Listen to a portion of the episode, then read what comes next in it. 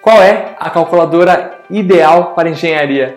Eu sou Eduardo Micael e esse é o último episódio da nossa websérie Sacadas de Engenheiro, que rolou por 99 dias consecutivos, e eu não podia deixar de trazer algo especial para vocês, para a gente fechar com chave de ouro. Vamos falar sobre algo que acompanha o engenheiro desde o início da faculdade até a vida profissional, as calculadoras. E para isso, a calculadora tem que ser algo resistente, algo que dure. Eu acredito que muitos de vocês conheçam a famosa Cássio Azulzinha. Essa aqui é X82TL, mas a mais famosa, a mais conhecida é a 82MS.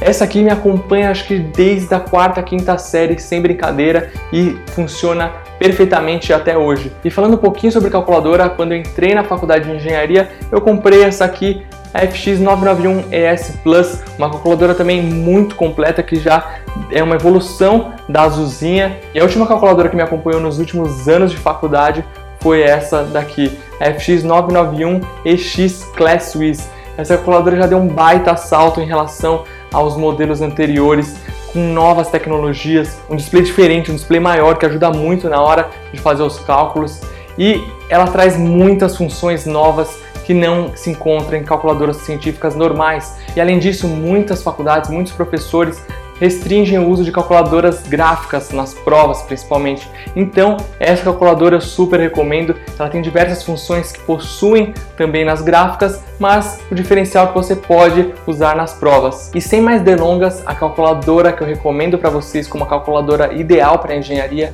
é essa daqui, um novo lançamento da Casio FX 991 LAX Class Swiss. Ela é muito semelhante com aquela que eu acabei de mostrar para vocês, no design ela é idêntica, mas nos recursos ela é quatro vezes melhor do que essa da geração anterior. Bom, como vocês conseguem ver, ela é idêntica à sua irmã aqui que eu mostrei para vocês que me acompanhou durante os últimos anos, porém ela traz novos recursos. Como eu falei, ela é quatro vezes mais rápida que a sua geração anterior e tem quatro vezes mais resolução na tela. Tem a função planilha, onde você consegue fazer cálculos através de planilhas ela tem um menu que é através de ícones, é muito mais intuitivo e mais fácil de você encontrar as coisas. Ela tem integração com os smartphones, que é uma coisa muito bacana. Você faz a leitura através de QR Code e você gera os gráficos para você visualizar no seu smartphone ou também no computador. Isso é muito legal, ajuda muito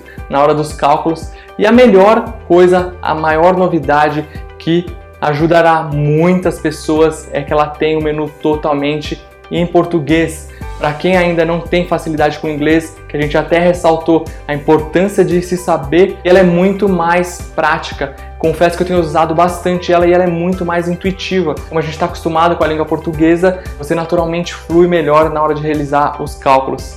Bom, essa calculadora que eu recomendo para vocês, Casio FX 991 LAX, pessoal, Class Wiz. Essa aqui é totalmente em português, então Fica a dica para vocês, é um ótimo investimento para você que está pensando em comprar uma calculadora. Se você está em dúvida de comprar uma calculadora gráfica ou uma científica, eu recomendo, sinceramente, uma científica como essa que é muito completa e nem sempre você vai utilizar a calculadora gráfica. Talvez você não possa nem utilizar nas provas ou no seu dia a dia não vai ser tão útil e você vai ter investido uma grana muito maior sendo que não vai usufruir de todos os recursos. Bom, espero que vocês tenham curtido de verdade essa sacada. Essa foi uma última dica para a gente encerrar com chave de ouro a nossa websérie Sacadas de Engenheiro.